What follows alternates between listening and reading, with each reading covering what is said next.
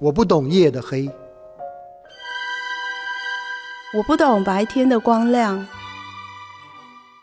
你是太阳还是月亮？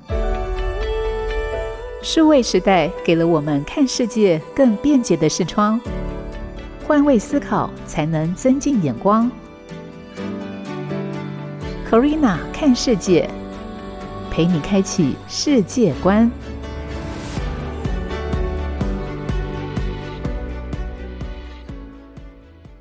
FM 九七点七台中古典音乐台，欢迎你再次回到每周四上午播出更新的 Corina 看世界，我是 Corina，陪你开启世界观。在今天很快的，我们要进到最后一集更新的节目，在这一个单元系列当中的最后一集，呃，要跟大家分享的是，我想很多人的日常生活当中都不可或缺，可能早上要来一杯，呃，或者下午提神的时候要来一杯，那也或者甚至呢，还有人晚上的时候呢，也希望能够来一杯呃 chill。Relax 一下的咖啡，你有喝咖啡的习惯吗？像我自己是不喝咖啡的人，因为我对于咖啡的成见很深，就是很容易造成心悸啊，或是睡不着啊等等这样子的印象。但是呢，我在上周刚好有一个机会到到一间咖啡厅跟老板对坐，其实我只是要去跟朋友会面。准备要离开，但是老板就非常热情的邀请我坐下来喝一杯他请的咖啡。我也很直接的说，嗯，我其实不太喝咖啡，因为我很容易睡不着觉。那老板就非常热情的说，我最喜欢就是不喝咖啡的人。你喝过，你今天半夜睡不着，你再打电话来。所以我就姑且试喝了两杯之后，哇，惊为天人。我们从来没有想过咖啡不是我印象中那一种苦涩或者是酸感的饮料，而是非常有层次，还透露淡淡的花香的很神奇的饮品，所以这也从此打破了我对咖啡的一些传统的既定印象。那所以今天呢，我们就来跟大家分享关于咖啡的文化，呃，还有各个不同区域的咖啡又有什么样的特色。你有听过维也纳咖啡吗？这一项世界文化遗产，竟然是源自于十七世纪奥地利的传令兵吗？在欧洲上咖啡馆是很平凡的日常，在奥地利的首都维也纳也是可以说是呃大家的生活灵魂。而被列入非物质世界文化遗产的维也纳咖啡究竟是怎么样呢？奥地利作家彼得·艾滕贝格曾经这样说过：“如果艾滕贝格不在咖啡馆，就是在往咖啡馆的路上。”从这句话就可以感受到，这作家对于咖啡有很执着的感性，也是很贴近维也纳生活的名句。也或许你对于法国左岸咖啡很熟悉啊，常常我们点到的 cappuccino 或者是拿铁，事实上都是意大利文的音译。相对来说，维也纳咖啡就比较冷门一点。但其实，在台湾有一些咖啡馆的菜单是有这个品相的，你可以观察看看。或许你也会好奇，那维也纳咖啡历史是什么？呃，为什么在维也纳有这么多百年的经典咖啡厅会出现这个专有名词呢？维也纳咖啡文化的发展，相传早在十七世纪末，鄂图曼土耳其围攻维也纳的时候，就因为战败仓皇撤退，留下了很多咖啡豆。当时奥地利的传令兵因为常潜入土耳其探取敌情，而将浅尝咖啡的经验传承，甚至品出了咖啡的独特味道，呃，也让很多人对咖啡开始深深着迷。那虽然维也纳咖啡的起源众说纷纭，但也可以见到咖啡这项饮品并不是源自于欧洲，却在欧洲发展一套独特的文化。从十九世纪末到二十世纪初，维也纳咖啡馆啊，常常聚集很多的知识分子啊，很多的陌生人擦肩而过，同样的在一个空间里面共享知识流动。那历史是这样，但现代人呢，到维也纳咖啡馆通常会点什么呢？我们来看一下维也纳特色的咖啡品相有三种。Melange 是由浓缩咖啡加上奶泡，在德语中有混合的意思，由咖啡加入奶制品，那口感上有稀释，所以比较清淡啊，更适合搭配甜度高的甜点。Eisbanner。是浓缩咖啡挤上鲜奶油，据说是以前马车夫为了骑马的时候防止咖啡洒出来，所以把液态的牛奶改成固态的鲜奶油。v e l a n h e r 则是和浓缩咖啡味道很像，但是加了很多热水。呃，除了在德语中有延伸的意思，也可以解释在咖啡馆里面能够带来无限的对话跟讨论。而实际前往维也纳咖啡馆，可能有几件事会蛮出乎我们台湾人预料的。呃，首先在古典的华丽的装潢里面呢，其实有很多服务生是不太会招待客人。诶，这个我真的很有同感诶，欧洲真的蛮多都是这样的，不管是在法国、在西班牙、在德国、意大利，我觉得大同小异。我觉得欧洲的服务业服务生们的。地位比较大一点点，声音比较大声。呃，在亚洲文化，我们就会觉得，呃，customer is always right，就是顾客至上。所以我们的服务业真的是腰弯的好低，然后头低的好低，在服务客人。几乎可以说是快要跪着服务客人了，而客人的一句客诉跟抱怨就会被视为圭臬这样子。但是在欧洲并不是这样，完全是相反的。他们的服务生比较不招待，嗯，也常常摆臭脸，板着一张扑克脸，你要来就来，你不来我也不会拦你这样子。那有时候可能也会记错你的餐点啊，或者是等等的。但是呢，虽然服务不怎么样，却在他们的食物上、饮品上面。真的是蛮令人印象深刻的哦，例如琳琅满目的咖啡、茶点，或者是他们的小食啊、沙拉、排餐啊等等的，这都是，而且整体的氛围真的相当好。到了晚上，咖啡馆还会变成酒吧开放，所以让大家可以有很多多元复合式的社交场合。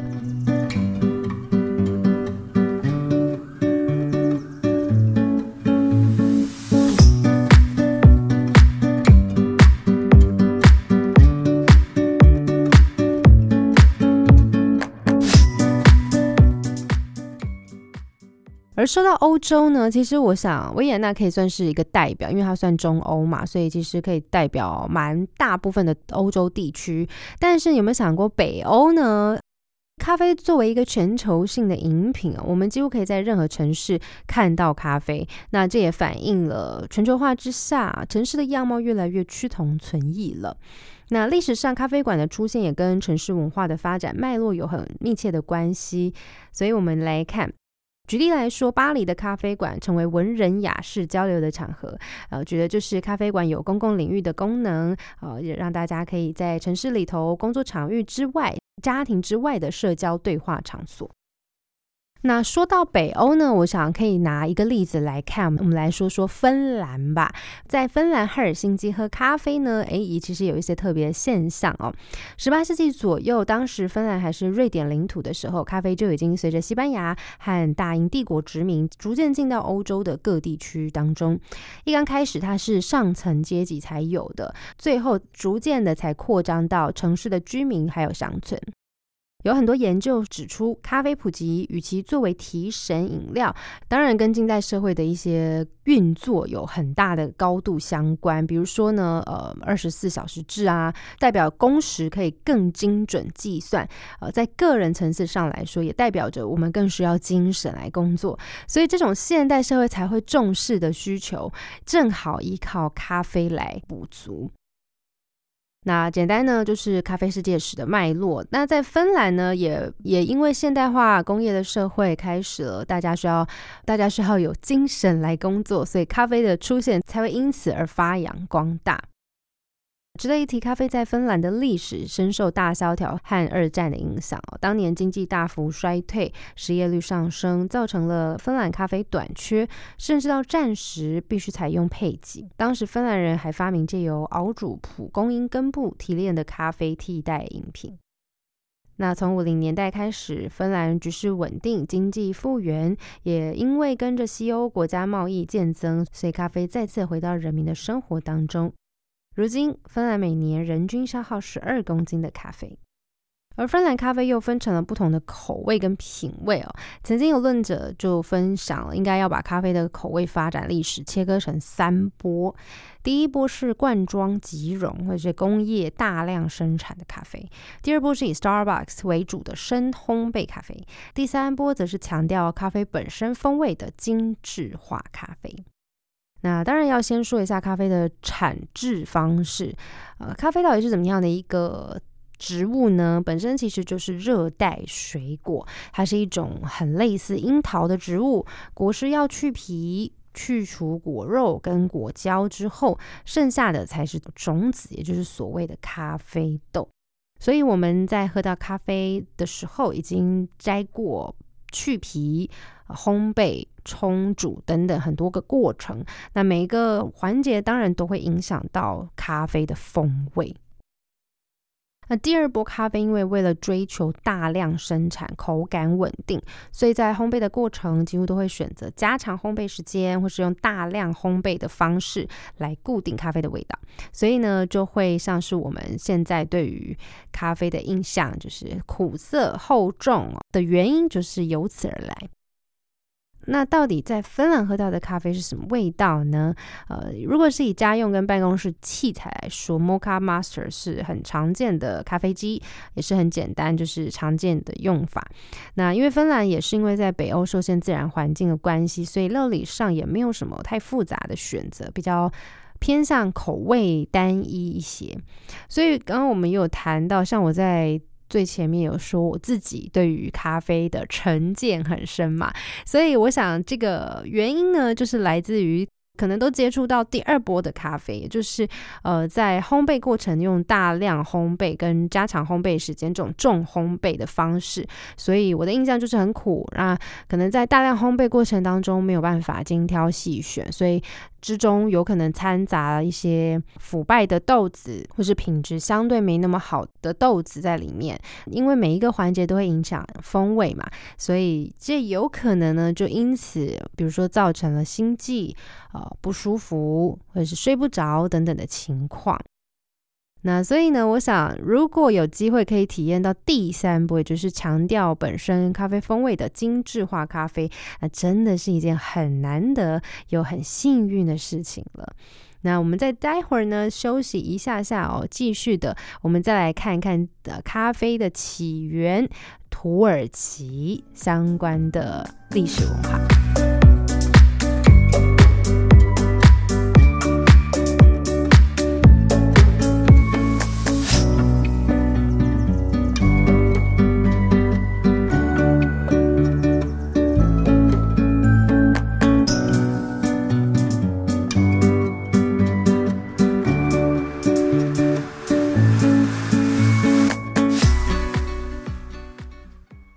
再次回到 Corina 看世界，我是 Corina，今天跟大家浅谈咖啡的起源跟文化。那我们说到，其实咖啡并不是来自欧洲，而是哦来自鄂图曼土耳其。所以呢，我们就来谈谈啊，在土耳其也有这句谚语说：“一杯土耳其咖啡，请签四十年。” To drink one cup of coffee together guarantees forty years of friendship. 土耳其咖啡事实上真的是牵住了很多重要的友情、爱情跟亲情，不是单纯的咖啡而已，而是一种生活方式。土耳其因为在欧亚交界，曾经历经过拜占庭、鄂图曼帝国等等的古文明洗礼，又融合回教文化，非常的丰富而且多元。有伊斯兰世界的谨慎，也有欧洲大陆的开放，所以在当地风俗民情也是很多的异国色彩啊。当然，也藏身了很多厉害的好味道。源自奥特曼奥图曼帝国时期，土耳其咖啡就已经很重要了。二零一三年，联合国教科文组织已经把土耳其咖啡选入联合国文化遗产，并且有欧洲咖啡始祖的称号。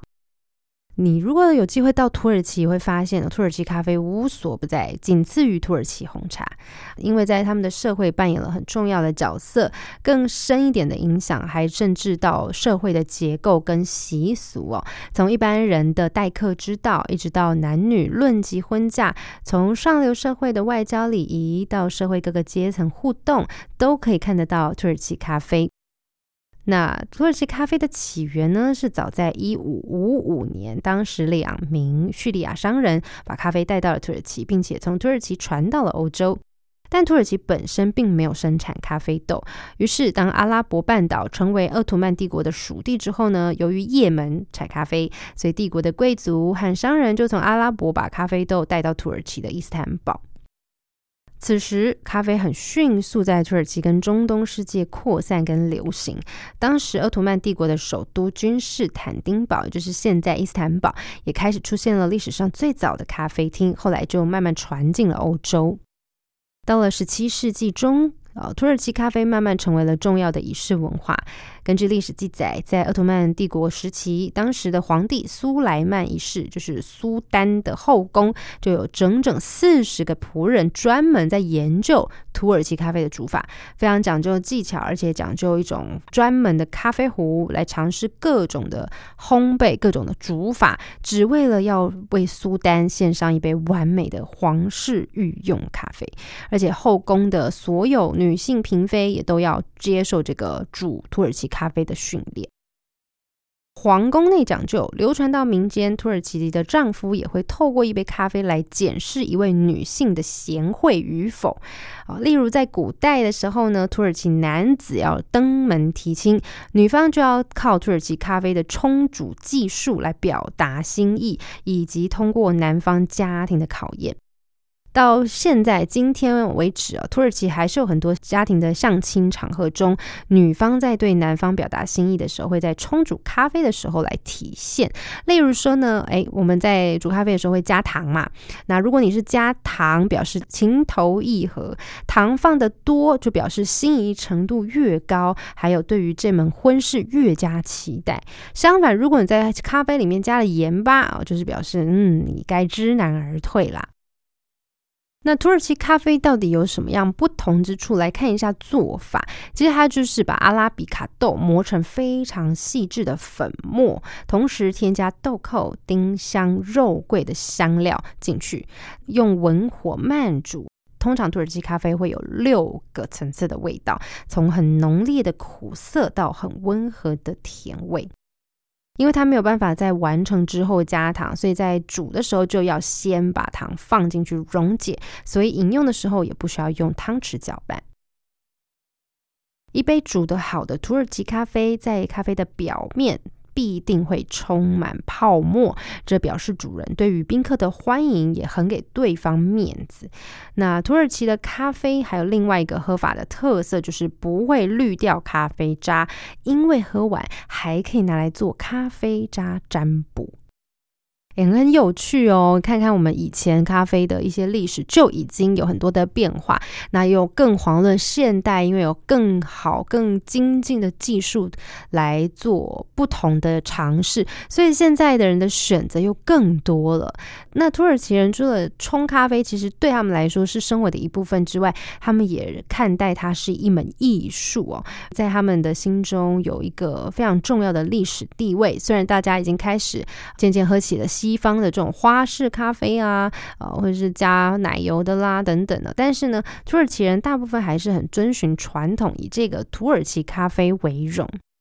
所以下一次有机会，我觉得可以试试看，就是不同种类的咖啡，我想有可能会让不喝咖啡的人，例如我，有新的想象跟看见。好，以上就是今天在 Corina 看世界跟大家分享到的咖啡文化。时间也过得很快，一晃眼啊，几个月的时间，在 Corina 看世界这个系列专题当中，时间也悄悄的流逝。感谢你这几个月来的收听，希望未来很快能够再见。那么节目结束，但是 Corina 仍然。会继续努力产出，所以也欢迎大家可以追踪我的 Facebook 或是 Instagram，搜寻 DJ Corina C O R E N A，follow 最新的节目资讯。